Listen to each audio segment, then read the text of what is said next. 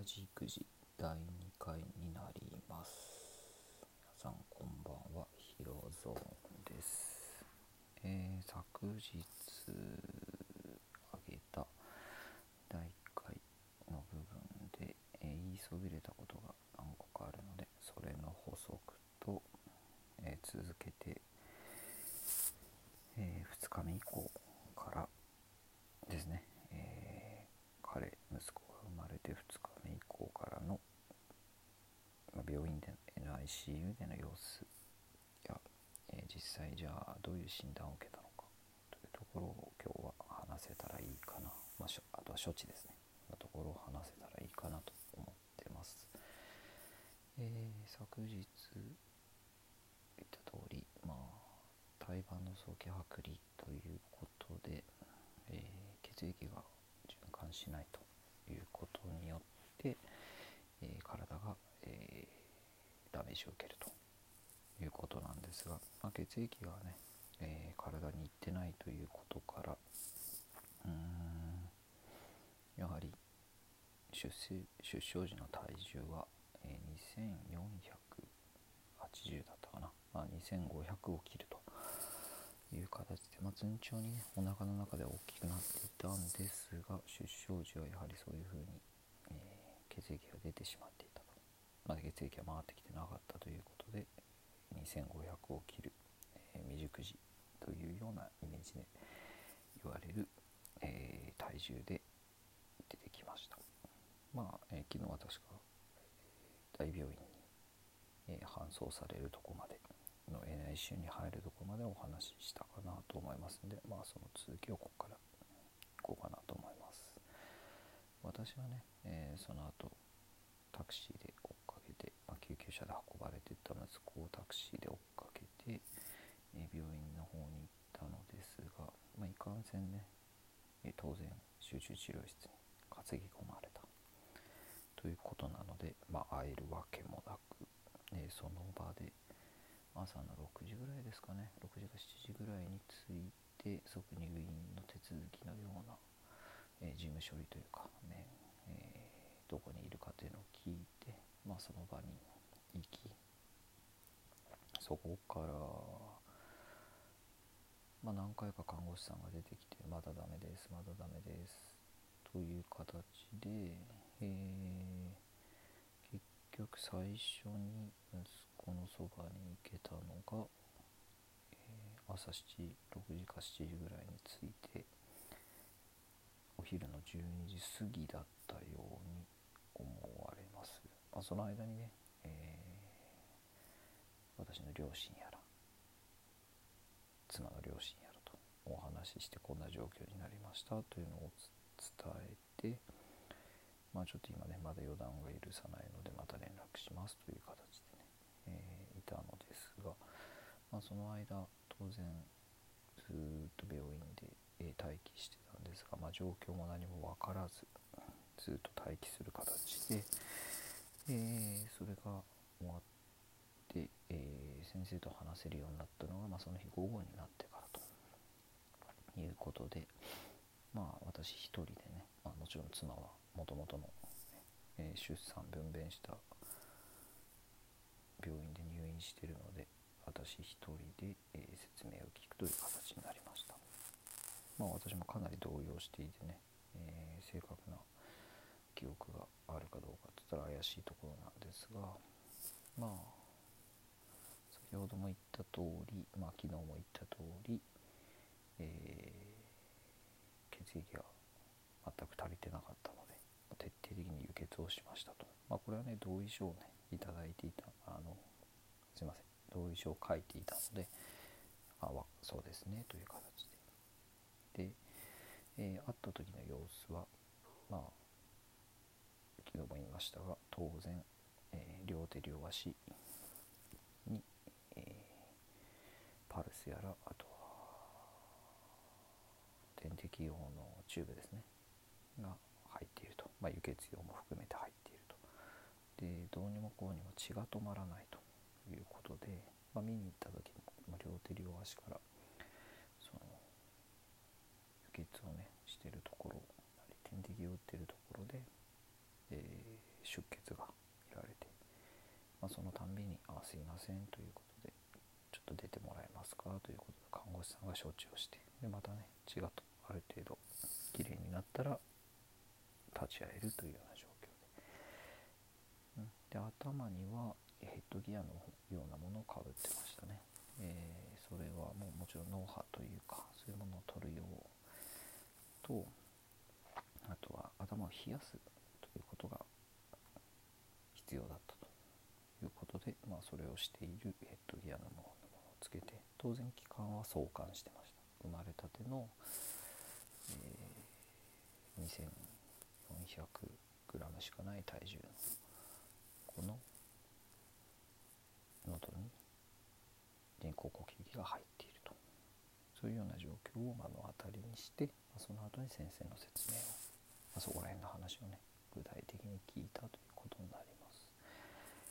でまだ検査とかがねできるほどの体力がないということで、えー、その日は、えー、おそらくこういうことが起きていて。で心臓の方にもダメージがあって、まあ、止まっていたけどそれは今は動いていて、まあ、心臓の方はこのままなら大丈夫でしょう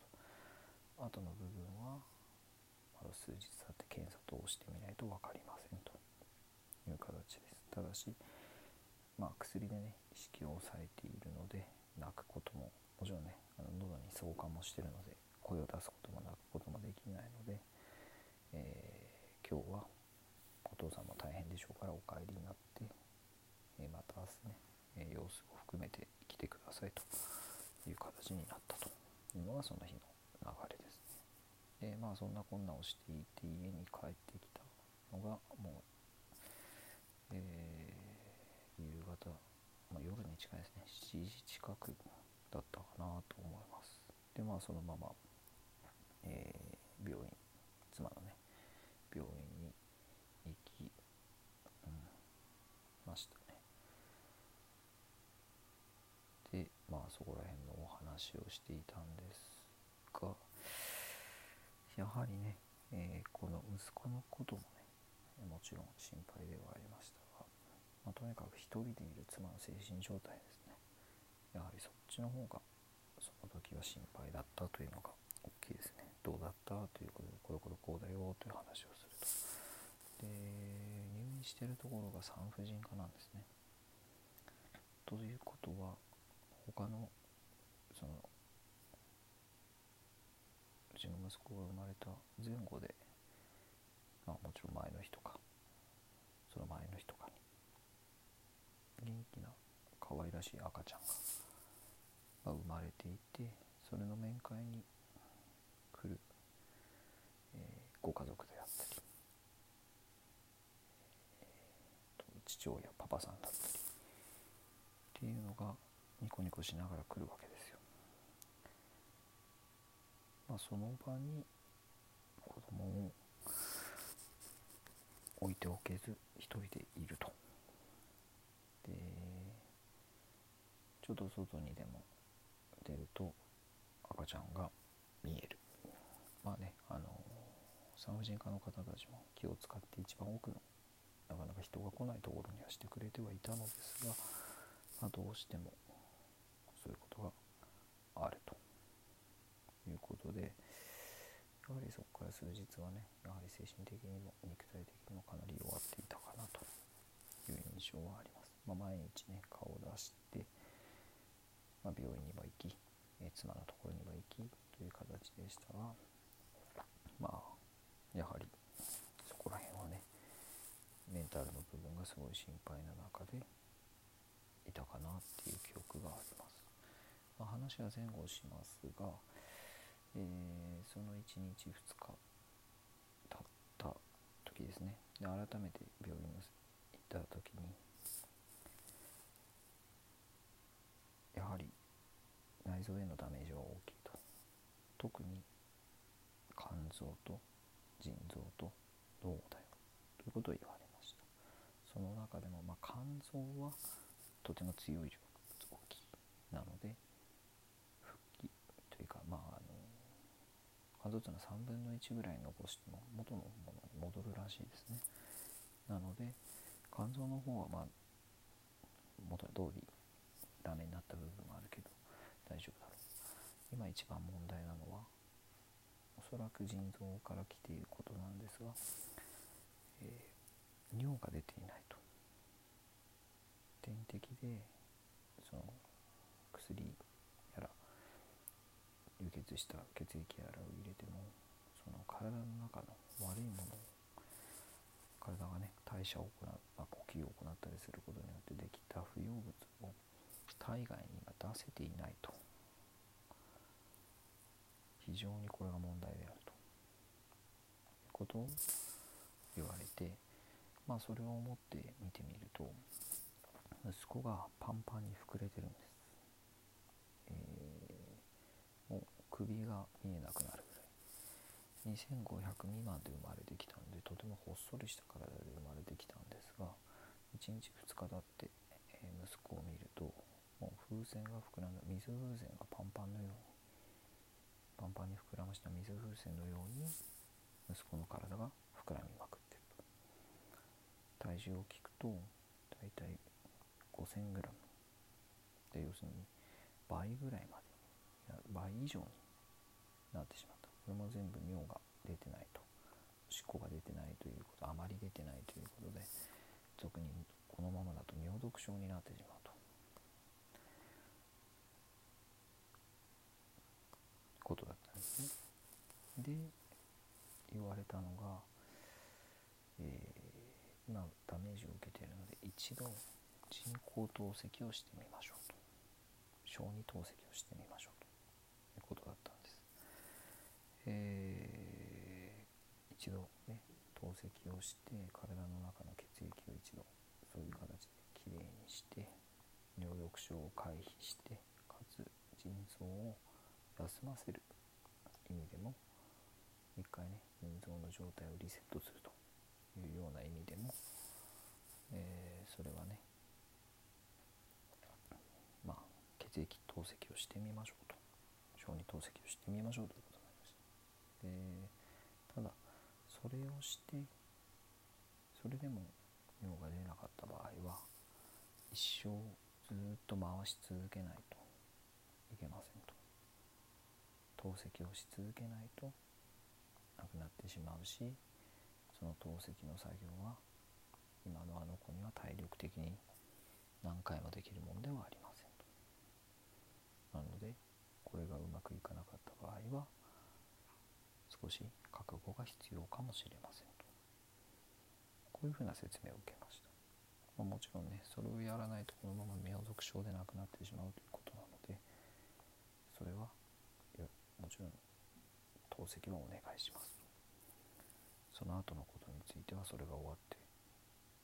みてまたちょっと考えさせてくださいというお返事で一度透析を回してもらいました、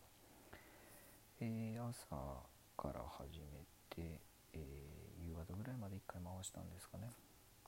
うん、でその次の日結果をまた聞きに行くとおしっこが出るようになりましたよということなんですうわよかったとよかったとにかくよかったまあこの時はこれしか出ませんでした。あおしこが出るようになれば尿毒症という形で息子を失うことはまず一つ消えたと。ただもちろんそんなね傷んでいる腎臓なのでえー、この先どうなるかは分かりませんよとは言われはしましたがその場で決断するということをしなくても済んだ。まずは先延ばしということが一つできたというのがその時の素直な感想です。さて、えーまあ、腎臓はそういう形で、えー、損傷はある。そのため尿が出なかったけれども、まあ、透析を回したことにより一つ回復傾向というかまあ最悪の事態から脱した。肝臓は今はダメージ受けてるけど非常に強い臓器なのでおそらく回復するだろう。残ったのは脳ですね。脳がどういう状態なのか、まあ、それまではその腎臓の件やら何やらで、えー、非常に、えー、というか検査ですね。脳波の検査というところに行くよりはまずはその命をねつなぐための処置をしていたので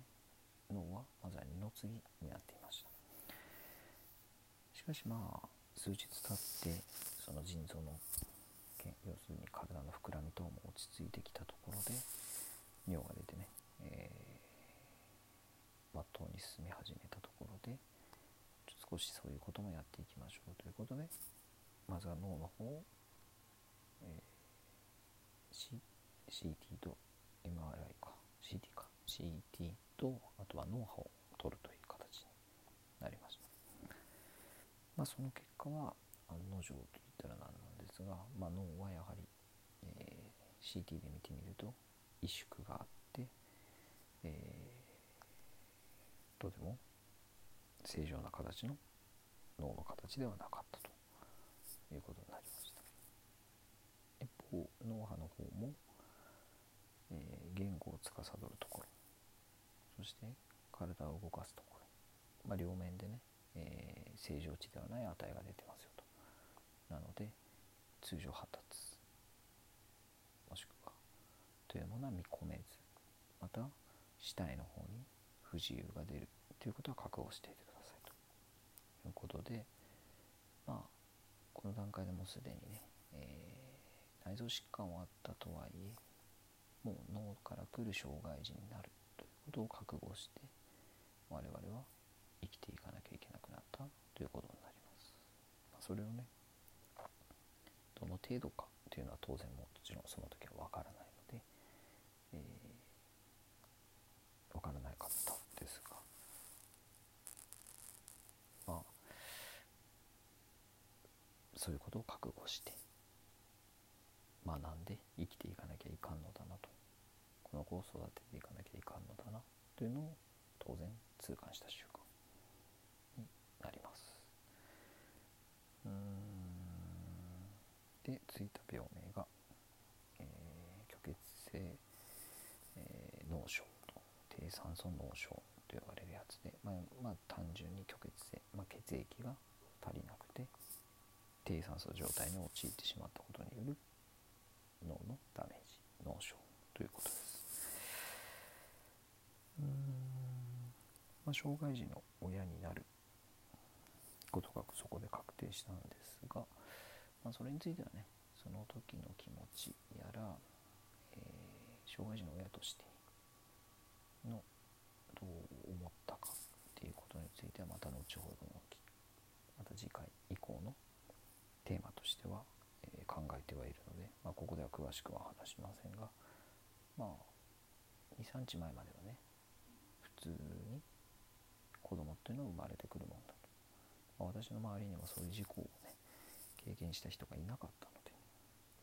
普通に生まれてくるものだと思っていたところが急にそのようなことが起こり障害児の親になったと。うんまあ、これについてね、えーまあ、いろいろ思うところがありながら、まあ、それでもね妻と共に育てていかなきゃいかんなと思ったのが、まあ、その時で、えー、ですね、まあ、それが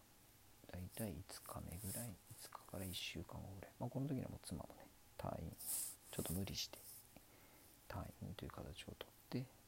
まあ、一緒に話を聞いたりとかするような状況にはなってました、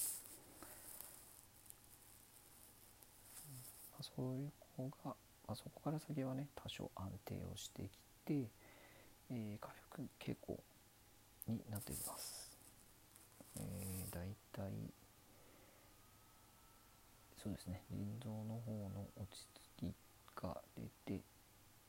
なので、えー、NICU にいた期間は、えー、3週間ぐらいでしょうか。3週間ぐらいかな、うん、でその後、えー、NIC よりも1個えー、まあ、なんていうか回復した子たちが入る、まあ、集中治療室のようなところに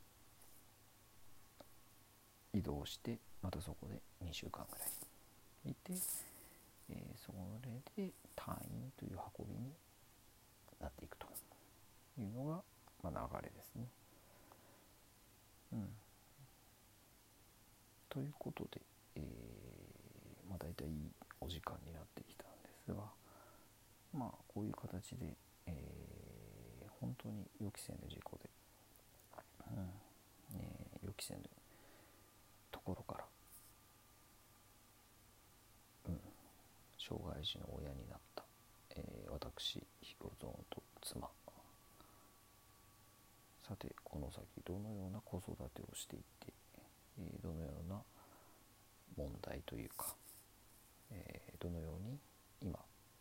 育育児をしているのかについて、まあ、この先ね話していこうかなと思いますし、え、障害児の親みんなどんなイメージを持っているかというところだったり人に言われたことそして、え、社会に対して思うことについて障害児の親の立場から